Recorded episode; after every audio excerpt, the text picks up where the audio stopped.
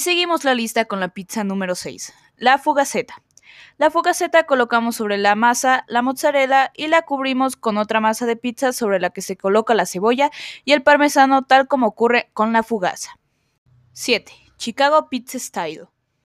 También los inmigrantes italianos fueron los encargados de que Chicago, en Estados Unidos, se convirtiera en otra legendaria ciudad pizzera. Aquí la Chicago Pizza Style tiene una masa con un poco de harina de maíz y se hornea dentro de un plato metálico cuyo fondo se cubre con aceite de oliva. Sus bordes son elevados para rellenar y el fondo está tostado para que soporte el peso del tomate y de la mozzarella. Por supuesto, sus ingredientes son una jugosa salsa de tomate como cobertura sobre la cual colocamos la mozzarella, el pepperoni y el sausage. 8. Nueva York Pizza Style. También de Estados Unidos es la New York Pizza Style, cuya masa contiene además de harina de trigo y agua, azúcar y aceite de oliva. La preparamos cubriendo bien el centro de la masa, que debe ser muy delgada, con salsa de tomates y dejando 2 o 3 centímetros en las orillas. Luego le sumamos el queso mozzarella y los peperonis. Se hornea de 10 a 12 minutos. 9. La Flammkuchen.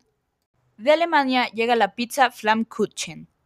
Pelamos y cortamos una cebolla en aros finos y se rehoga con 4 cucharadas de aceite. Luego la colocamos sobre la masa, sazonamos y distribuimos 200 gramos de bacon en lonchas y se cubre con un vaso de nata o crema de leche. Horneamos a 180 grados centígrados de 20 a 30 minutos. Fuera del horno colocamos sobre la mezcla hojas de rúcula previamente lavadas y escurridas. Y vamos con nuestra última pizza, la pizza mexicana. De sabores fuertes y picantes llega desde México su pizza típica. Picamos una cebolla y le echamos sobre 5 cucharadas de aceite en un sartén. Cuando esté algo cocida se le agrega un pimiento cortado en pequeños trozos y el ajo también picado, luego de lo cual debemos agregar 350 gramos de carne molida. Ya cocido, condimentamos con sal, pimienta, pimentón dulce y una cucharada de salsa tabasco. Prehorneada la masa, la cubrimos con el sofrito de carne y espolvoreamos todo con 150 gramos de queso mozzarella rallado.